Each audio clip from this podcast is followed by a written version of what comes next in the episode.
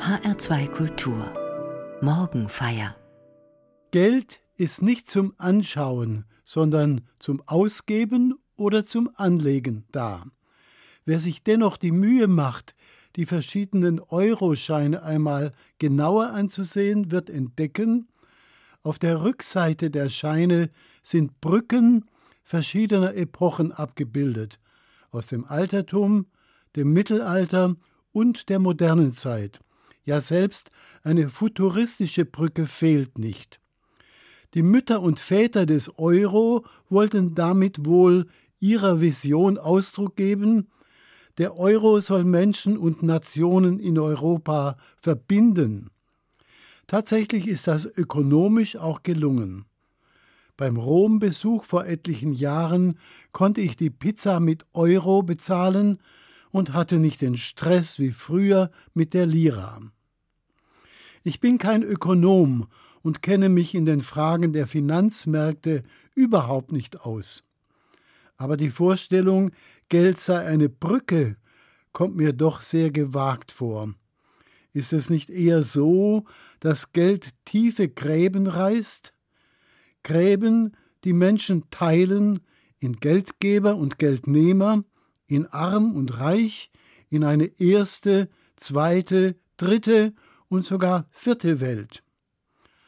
Ich habe nachgesehen, wie oft das Wort Geld in der Bibel vorkommt und fand 136 Stellen im Ersten und im Neuen Testament. Das Wort Silber bringt es gar auf 249 und das Wort Gold auf stolze 328 Treffer.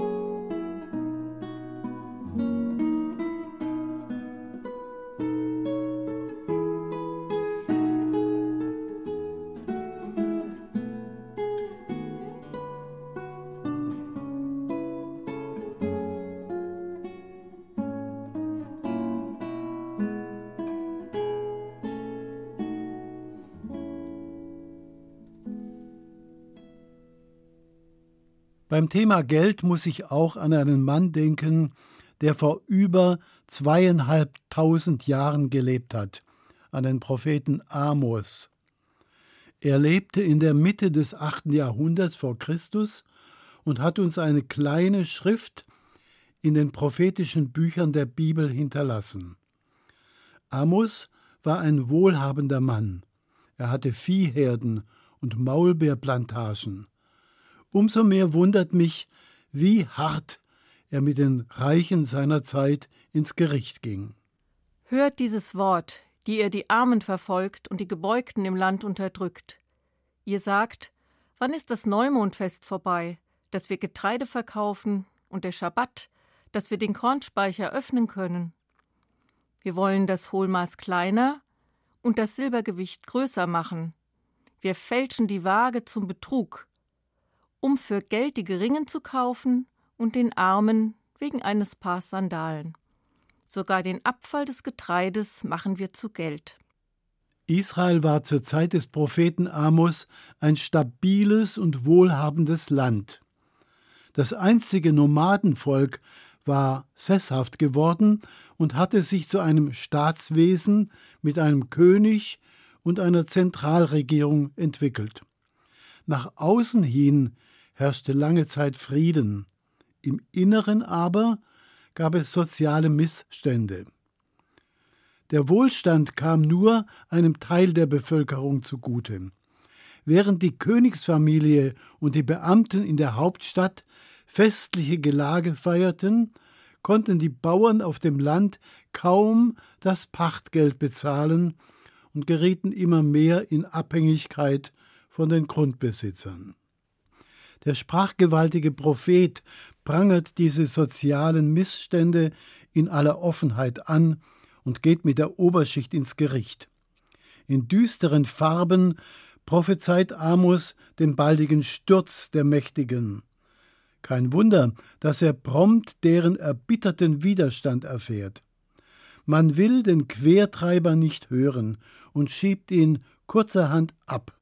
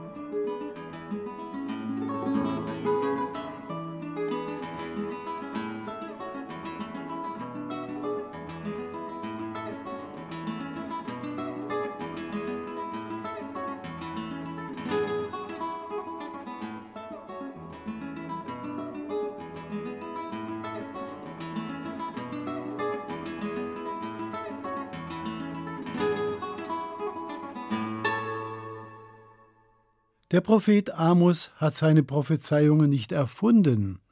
In seinen Warnungen an die Reichen beruft er sich immer wieder auf Gott. So spricht der Herr, weil ihr vom Hilflosen Pachtgeld annehmt und sein Getreide mit Steuern belegt, darum baut ihr Häuser aus behauenen Steinen und wohnt nicht darin. Legt ihr euch prächtige Weinberge an und werdet den Wein nicht trinken. Ihr bringt den Unschuldigen in Not, Ihr lasst euch bestechen und weist den Armen ab im Tor. In diesen Worten wird deutlich, Gott ist vor allem Anwalt der Gerechtigkeit. Die Gesetzessammlung der Torah, die Mose im Auftrag Gottes dem Volk gibt, ist eine neue und damals geradezu revolutionäre Sozialordnung. Ziel ist ein gutes Leben für alle in Frieden und Solidarität. Wucher und überhöhte Zinsforderungen sind verboten. In der Tora finden wir eine sehr anspruchsvolle Wirtschaftsethik. Ein Zitat aus dem Buch Levitikus. Wenn dein Bruder verarmt und sich neben dir nicht halten kann, sollst du ihn, auch einen Fremden oder Halbbürger, unterstützen, damit er neben dir leben kann. Nimm von ihm keinen Zins und Wucher. Fürchte deinen Gott und dein Bruder soll neben dir leben können.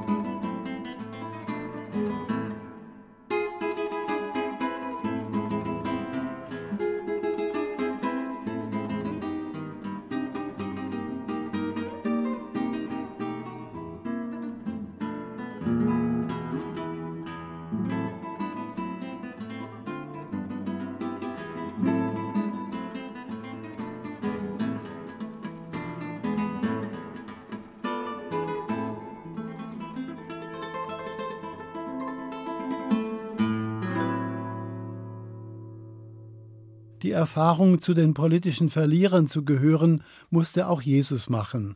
Immer wieder kam er auf seinen Wegen an den Zollstationen vorbei. Dort trieben die Römer bei Kaufleuten, Händlern und Lieferanten hohe Zölle ein. Es überrascht, dass Jesus einen der Zöllner in seine Jüngerschar aufnahm und selbst offensichtlich ohne Murren Steuern bezahlt hat. Heute wird in den katholischen Gottesdiensten die folgende Geschichte aus dem Matthäusevangelium gelesen. Damals kamen die Pharisäer zusammen und beschlossen, Jesus mit einer Frage eine Falle zu stellen. Sie veranlassten ihre Jünger, zusammen mit den Anhängern des Herodes zu ihm zu gehen und zu sagen Meister, wir wissen, dass du die Wahrheit sagst und wahrhaftig den Weg Gottes lehrst und auf niemanden Rücksicht nimmst, denn du siehst nicht auf die Person. Sag uns also, was meinst du? Ist es erlaubt, dem Kaiser Steuer zu zahlen oder nicht? Jesus aber erkannte ihre böse Absicht und sagte Ihr Heuchler, warum versucht ihr mich? Zeigt mir die Münze, mit der ihr eure Steuern bezahlt. Da hielten sie ihm einen Denar hin. Er fragte sie Wessen Bild und Aufschrift ist das?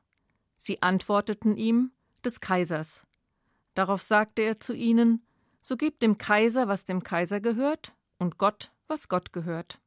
Mit der Bergpredigt kann man keine Politik machen hat der ehemalige Bundeskanzler Helmut Schmidt einmal gesagt.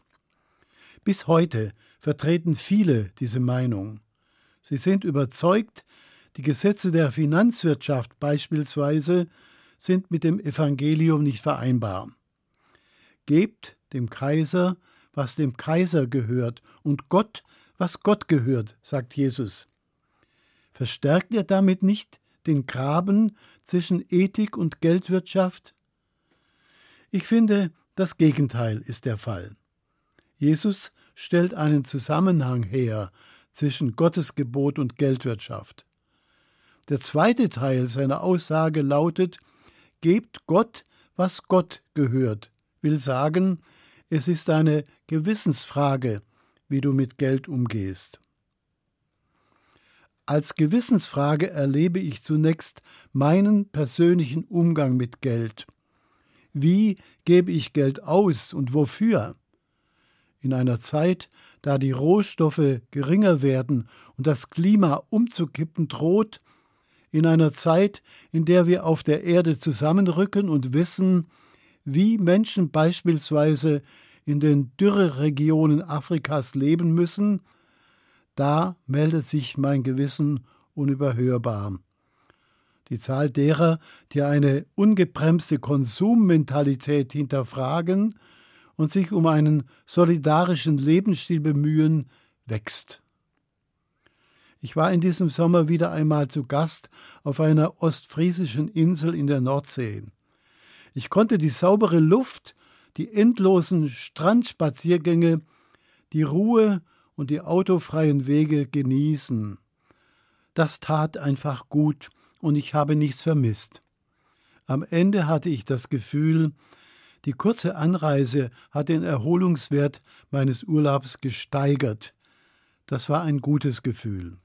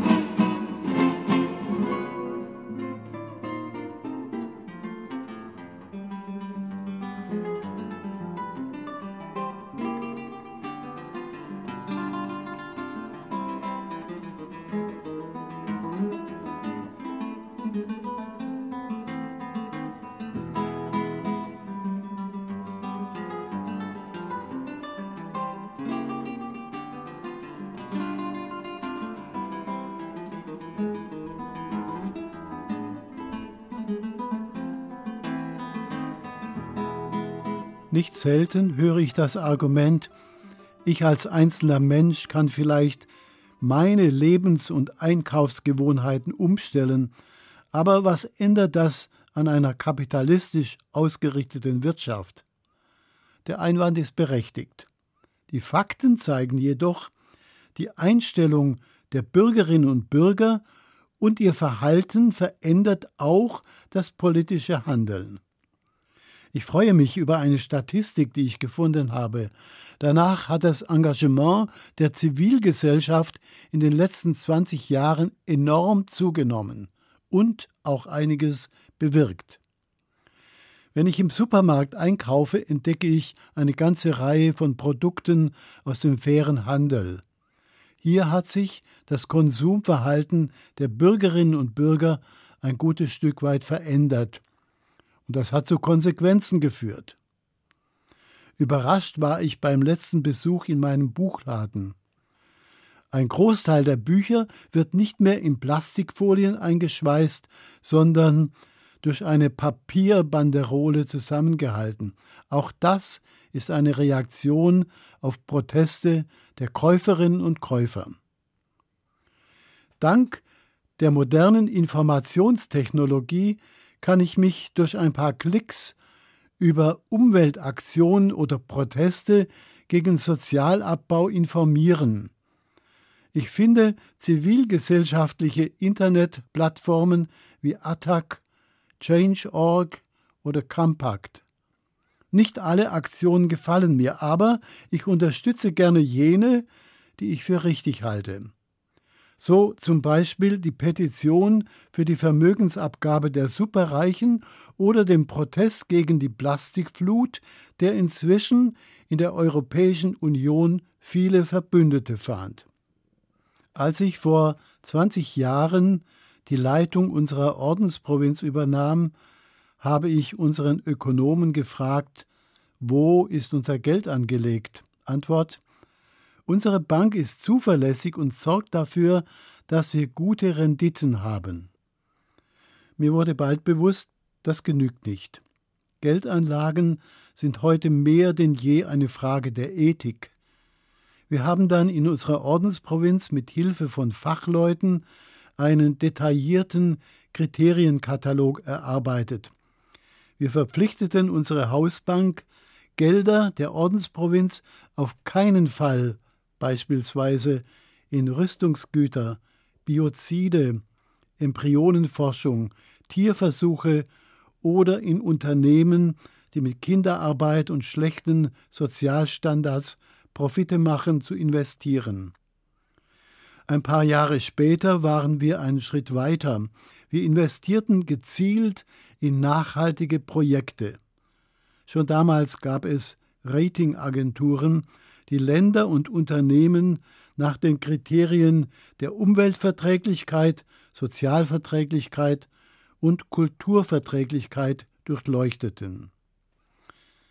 Das Argument, dass nachhaltige Investitionen weniger an Rendite bringen, stimmt längst nicht mehr.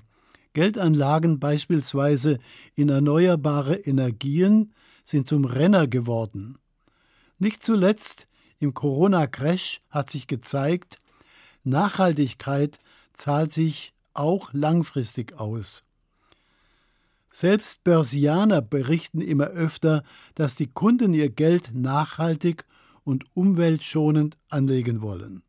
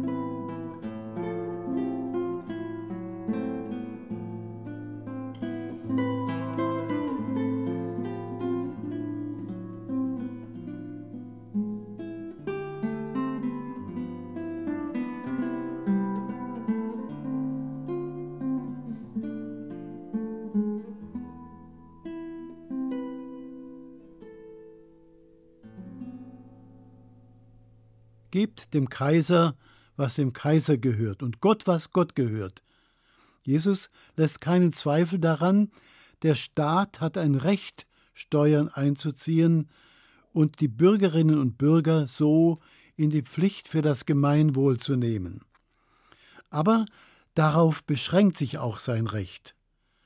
Darüber hinaus gibt es einen Bereich, der Gott gehört. Die Botschaft der Propheten ist deutlich. Es geht um die Gerechtigkeit und um die menschliche Würde. Es geht auch um die Unversehrtheit der Schöpfung. Geld, Kapital und Wirtschaftswachstum müssen diesen Werten dienen, nicht umgekehrt. Vor einigen Wochen sah ich auf Facebook die Bilder der Gruppe Ordensleute für den Frieden. Seit 30 Jahren halten sie monatliche Mahnwachen vor einer Großbank in Frankfurt. Es gelang ihnen, als Vertreter der kritischen Aktionäre auf der Jahreshauptversammlung dieser Bank eine eindringliche Rede zu halten. Als ich das las, dachte ich, genau da wäre Jesus heute zu finden.